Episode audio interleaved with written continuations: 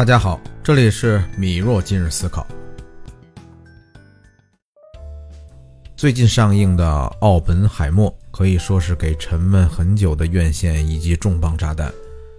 导演诺兰多时间线的叙述风格，加上不断出现难以理解的物理名词，明暗线的思想诠释，会让你在观影过程中以及之后有很多层次的思考。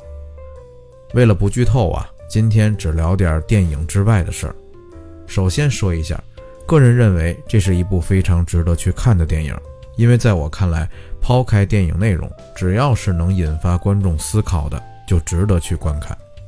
在你不断了解电影所讲述的那段历史时期，你会逐步发现，生活的很多真相往往都蕴含在历史当中。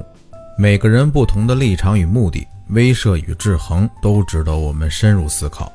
今天，咱们就来聊一聊影片之外的那些生存逻辑。影片中的时代正是世界处在不断的战火当中的时代。曼哈顿计划的实施过程中，你能看到很多不同立场的人在这项计划中的变化。就比如来自各地的科学家，他们当时对军事的标签非常的在意，在得知要研发核武器时，对于科学研究还是军事研究的不同定义产生了疑义。这些反对的声音也使这项计划一直以非军事化的立场进行。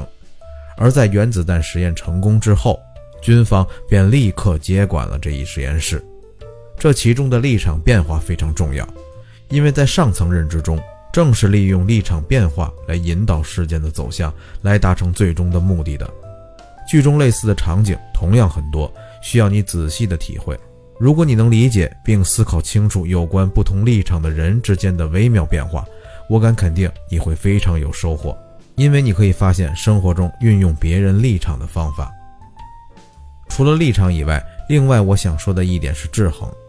影片中我体会最深的就是武器研究对世界带来的两面性。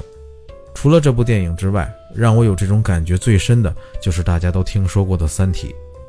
小说中黑暗森林法则和主角逻辑对三体人的威胁，也正是另外一种威慑。